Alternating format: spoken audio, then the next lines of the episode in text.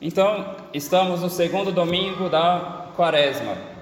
O Evangelho de hoje nos mostra nosso Senhor levando ao monte três de seus apóstolos para se transfigurar diante deles. A transfiguração tinha como objetivo fortalecer a fé dos apóstolos em nosso Senhor e, por meio desta consolação, como nos diz o prefácio de Natal, conhecendo melhor visivelmente a glória de Deus, eles pudessem, assim, mais se afeiçoar ao amor das coisas invisíveis. Ou seja, o objetivo de nosso Senhor ao consolar os apóstolos era o de fortalecer a fé, a esperança e, sobretudo, a caridade deles para com nosso Senhor, a fim de que na paixão eles permanecessem fiéis. No entanto, os apóstolos não souberam bem aproveitar essa graça. Esses mesmos três que queriam construir ali uma tenda no Monte Tabor para ali permanecerem, tamanha era a consolação, foram os mesmos três que fugiram de nosso Senhor no jardim das oliveiras. O amor deles não foi mais forte do que a morte, como diz o Cântico dos Cânticos. E não aproveitando bem essa consolação, o amor deles não tinha sido ainda elevado a um grau mais alto, a fim de que, por amor a Deus, soubessem deixar todas as outras coisas em segundo lugar. Dessa forma, o Evangelho de hoje nos dá uma ocasião para falarmos do amor que temos para com nosso Senhor e o que esperamos nós dele, já que é o amor que dá o tom a todos os nossos desejos. Então, a primeira pergunta que devemos nos fazer: qual amor, no final das contas, nos governa? Então, gostaria de citar aquela famosa frase de Santo Agostinho no seu livro da Cidade de Deus: Dois amores fundaram duas cidades, Babilônia, que significa a terra, e Jerusalém, que significa o céu. Babilônia é o amor de si até o desprezo de Deus. Jerusalém é o amor de Deus até o desprezo de si. Então, diante de tal episódio, podemos nos perguntar qual amor de fato nos governa: o amor de si até o desprezo de Deus ou o amor de Deus até o desprezo de si? Será que o amor por nosso Senhor em nós é um amor desinteressado, um amor forte? Então, para isso, analisemos os três tipos de amor com o qual amamos alguém. Então, tradicionalmente, dizemos que temos três tipos de amor: o amor de concupiscência, o amor cobiceiro e o amor de benevolência. Né? São Tomás de Aquino ele aborda de forma muito interessante cada um desses três amores. Mas, primeiramente, o que é o amor? O que, que ele faz, por assim dizer? O amor é o que nos torna, é o que torna algo precioso para nós. Quanto mais amo algo, mais esse algo é importante para mim. Mais ele me é precioso, mais o considero como meu tesouro. Onde está o teu tesouro, diz nosso Senhor, ali também estará o teu coração. Então, quanto mais eu amo uma coisa, mais ela tem valor para mim, mais importância eu dou para ela na minha vida. No entanto, que tipo de coisa amo, que tipo de coisa, enfim, me é preciosa, valiosa, a ponto de eu a colocar acima de tudo. Então, o primeiro tipo de amor que podemos ter para com as coisas e também para com as pessoas é o amor de concupiscência. O que, que significa esse tipo de amor? Nós amamos o prazer que tal coisa ou tal pessoa nos dá. Isso quer dizer que o que olhamos principalmente naquela coisa ou naquela pessoa não é ela ou o bem dela, mas sim o prazer que ela é capaz de me dar. Então, o que, é que eu amo de fato na pessoa? Tal prazer que ela me dá, seja no tato, seja com a visão, porque eu gosto de ver o rosto da pessoa, seja na audição, porque eu gosto de escutar a voz dela, as histórias delas e assim por diante. De certa forma, é um egoísmo, porque eu não me importo tanto com a pessoa, mas unicamente com a capacidade que ela tem de me dar prazer. A consequência disso é que quando esse prazer acaba, meu interesse pela pessoa ou pela coisa também acaba, porque no final das contas, o que estamos amando não é ela, mas a capacidade que ela tem de nos dar prazer. Só que infelizmente, no nosso serviço a Deus, acabamos fazendo muitas vezes a mesma coisa. O que nos interessa não é necessariamente nosso Senhor, mas as consolações que nós recebemos dele. Foi o que aconteceu com os apóstolos no Monte Tabor. Eles não estavam realmente interessados, de certa forma, em nosso Senhor, mas estavam mergulhados naquela fonte de consolações em que estavam naquele momento. Então, aplica-se a eles aquilo que diz São Francisco de Sales: devemos amar o Deus das consolações e não as consolações de Deus. Então, uma pessoa que ama nosso Senhor com amor de concupiscência é uma pessoa que só serve a Deus enquanto estiver recebendo consolações. Só serve a Deus enquanto estiver fácil, só reza quando está chorando quando reza, ou sentindo algo no coração quando reza, enfim, o que ela o que fundamenta o amor dela para com nosso Senhor não é nosso Senhor, mas o prazer que ele lhe dá. O segundo tipo de amor é o amor cobiceiro, ou então o amor interesseiro. Ou seja, amamos a utilidade que tal pessoa ou tal coisa nos traz. O que a pessoa busca ali são as vantagens que tal coisa ou tal pessoa lhe trará. Então, quando a gente ama uma pessoa com amor interesseiro, ainda não estamos pensando nela, estamos pensando nas vantagens que ela nos trará.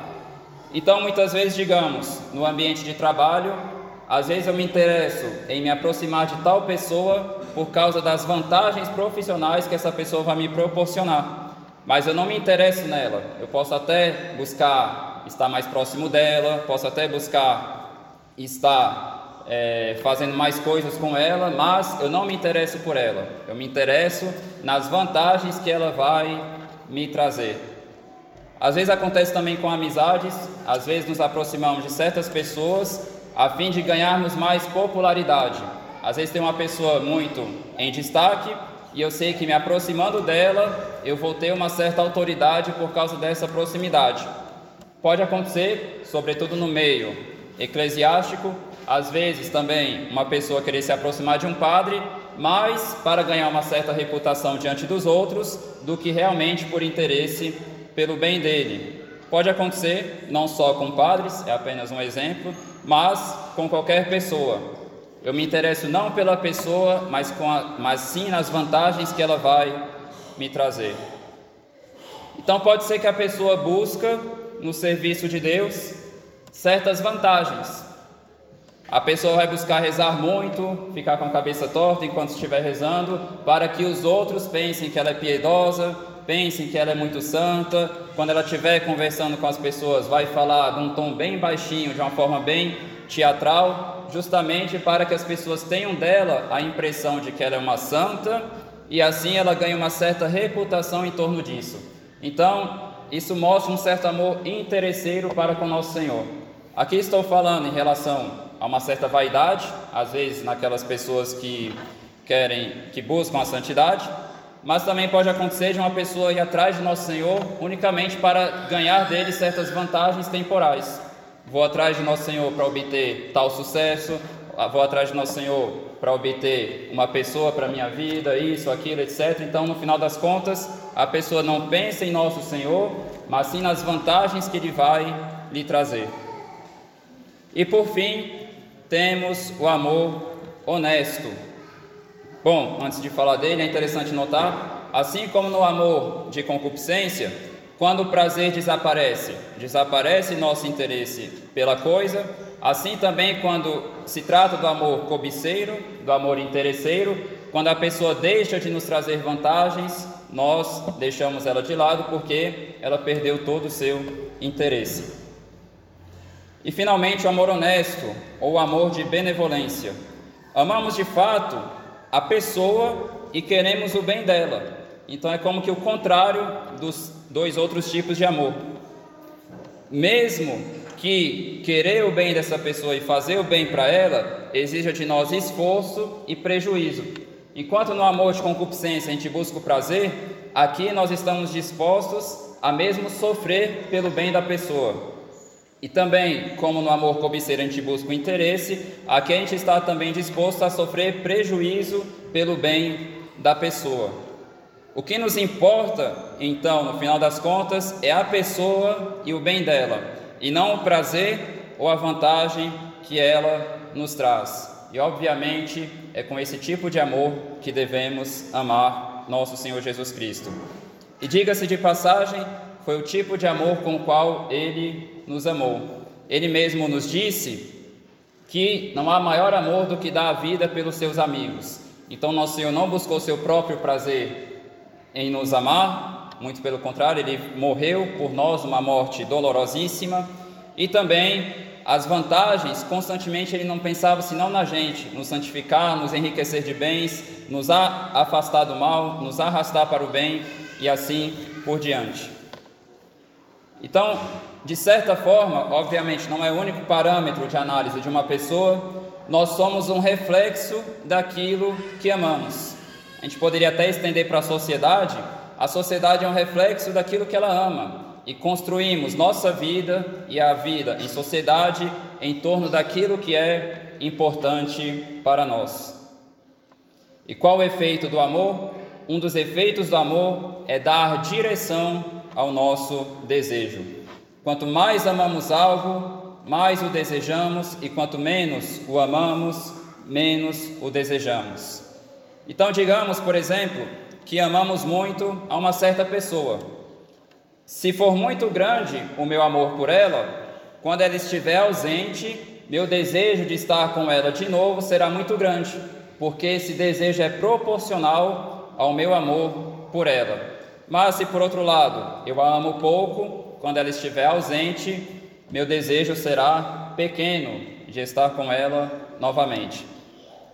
Então, o amor deve governar toda a nossa quaresma. Por quê? Porque a quaresma deve aumentar nosso amor por Deus e, consequentemente, nosso desejo das coisas de Deus. Então, é realmente a caridade que deve governar todas as nossas práticas quaresmais.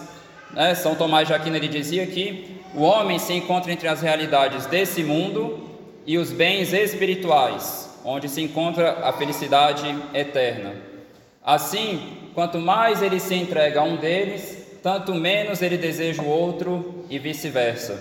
Então pode ser que, por causa do nosso apego a certos bens terrenos, nosso amor por Deus ele é pequeno e, logicamente, nosso desejo por Deus e pelas coisas de Deus é pequeno.